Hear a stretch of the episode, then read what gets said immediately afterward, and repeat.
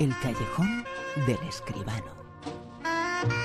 Hablando de cine, de cine del grande, con uno de ellos, eh, con un grande, con José Manuel Escribano. Muy buenas, José Manuel. Buenas noches, Bruno, ¿qué tal?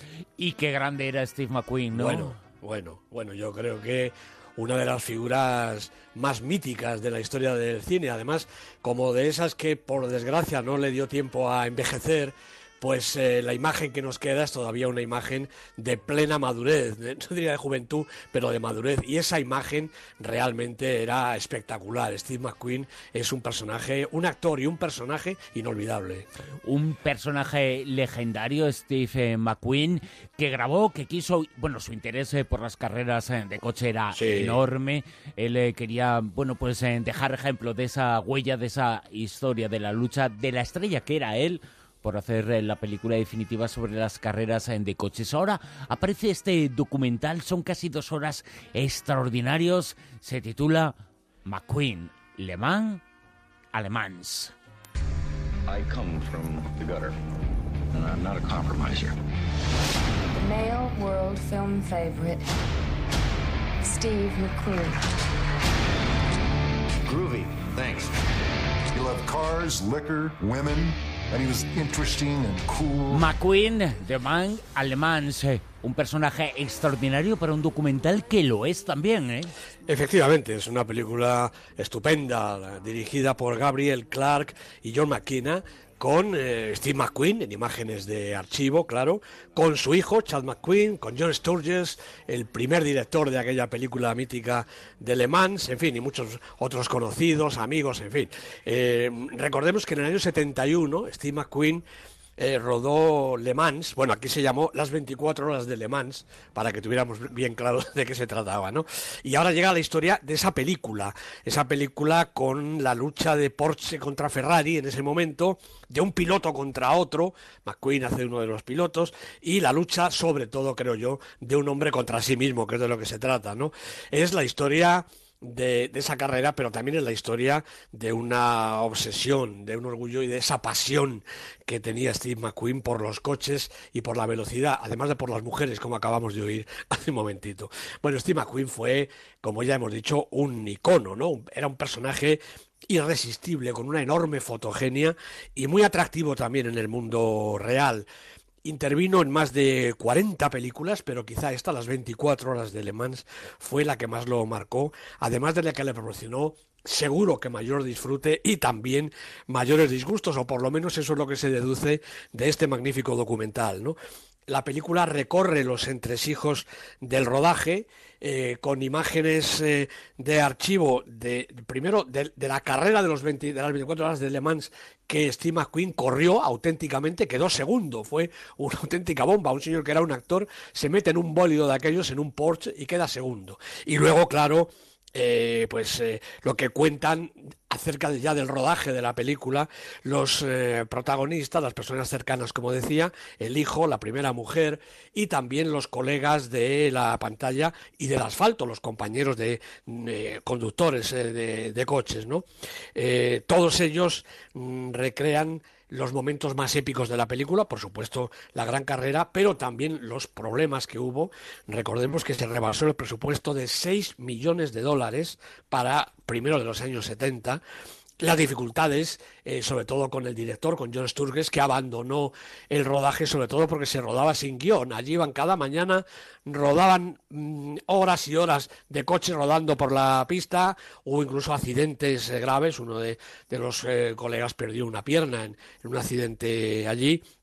Pero claro, se lo daban unas condiciones que un grande como Sturges, que además ya había colaborado con Steve McQueen en Siete Magníficos, por ejemplo, ¿no? Pues terminó el hombre por este reventarse y abandonar, ¿no? Y, por supuesto, las trampas que al final tuvo que soportar McQueen con la productora eh, de la película que le, le, le, quitó la producción a él, le obligó a limitarse a interpretar y, naturalmente, dentro de la pasión que Steve McQueen sentía por la película, aquello fue un disgusto muy grande. Todo ello lo va salvando McQueen con una tremenda obstinación, que yo creo que es la que marcó toda su vida, la vida como hemos dicho, de una de las figuras más carismáticas de la historia del cine, dentro de la pantalla y fuera de ella. Desde luego que estaría en la lista del Super 10, una lista en la cual en los últimos eh, tiempos ha habido varios eh, documentales. Vamos a saber esta semana, el super10.com, ahí pueden encontrar nuestros oyentes eh, todos los datos, cómo está esa lista. Que nos sitúa esta semana en el puesto número 10 a... Pues en el puesto 10 tenemos Angry Birds, la película de Chloe Cates y Fergal Reilly, una estupenda película de animación con los pajaritos cabreados. Tres semanas en la lista, ha bajado. En el 9. También ha bajado nada menos que cinco puestos X-Men Apocalipsis, la película de Brian Singer. Parece que no tiene mucho recorrido porque es su segunda semana y yo creo que se nos va. En el 8. Sin embargo, aquí recuperamos a Corazón Gigante, la película islandesa de Dagur Kari.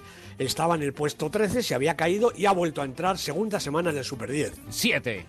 Película de la semana, era de esperar también. Alicia a través del espejo, dirigida por James Bobbin, con Mia Wasikowska, Johnny Depp, la historia de Alicia, segunda parte, primera semana en la lista. 6. El Olivo, la película de Iciar Boyaín, con Ana Castillo, Javier Gutiérrez, cuatro semanas en la lista, ha bajado un puestecito. 5. Espías desde el cielo también ha bajado un puesto en su tercera semana, la película de Gavin Hood con Helen Mirren y el desaparecido Alan Rickman. 4. En el 4 La Bruja, película de Robert Eggers, una película muy interesante sobre un punto de vista de la brujería distinto. Tres semanas en la lista, pues también ha bajado un puestecito. En el puesto número 3. Pues es que ha cogido carrera y se ha subido aquí Julieta, la película de Pedro Almodóvar con Emma Suárez, Adriano Hogarte. No sé si porque en Cannes ha gustado y a los españoles empiezan ya a entender la peliculita o por otra razón, pero Julieta ha subido desde el 6 al 3 en su séptima semana. Qué carrerón extraordinario el de esta película. Julieta, la película la última de Almodóvar. En el puesto número 3 esta semana. ¿Y en el 2? En el 2 está Más allá de las montañas, repite posición, está entrañable, película china de Jia Sanke que yo recomiendo desde luego a todo el mundo. Y en el puesto más alto, en el puesto número 1...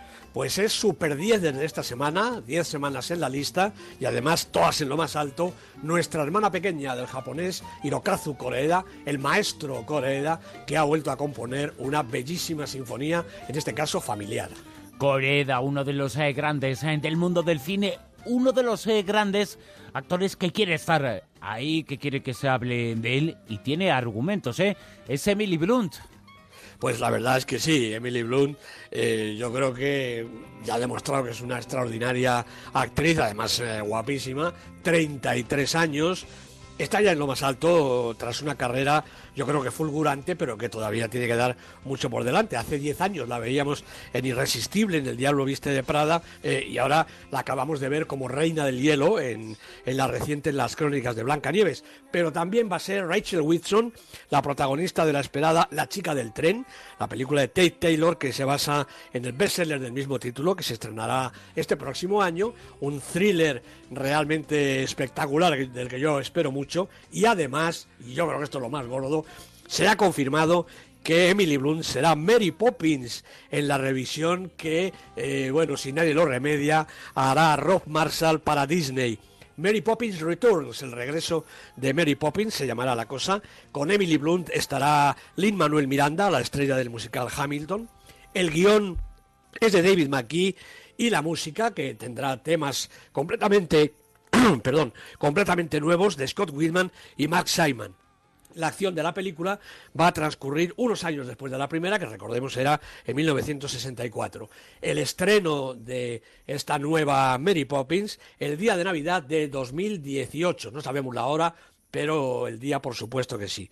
Eh, Emily Blunt asegura que ya sabe decir supercalifragilístico espialidoso, con lo cual el personaje evidentemente es suyo. José Manuel Esquivano, muchísimas gracias. Eh, nos hablamos y hablamos eh, de cine del séptimo arte la semana que viene. Gracias a ti, Bruno. Un abrazo. En Onda Cero, La Rosa de los Vientos.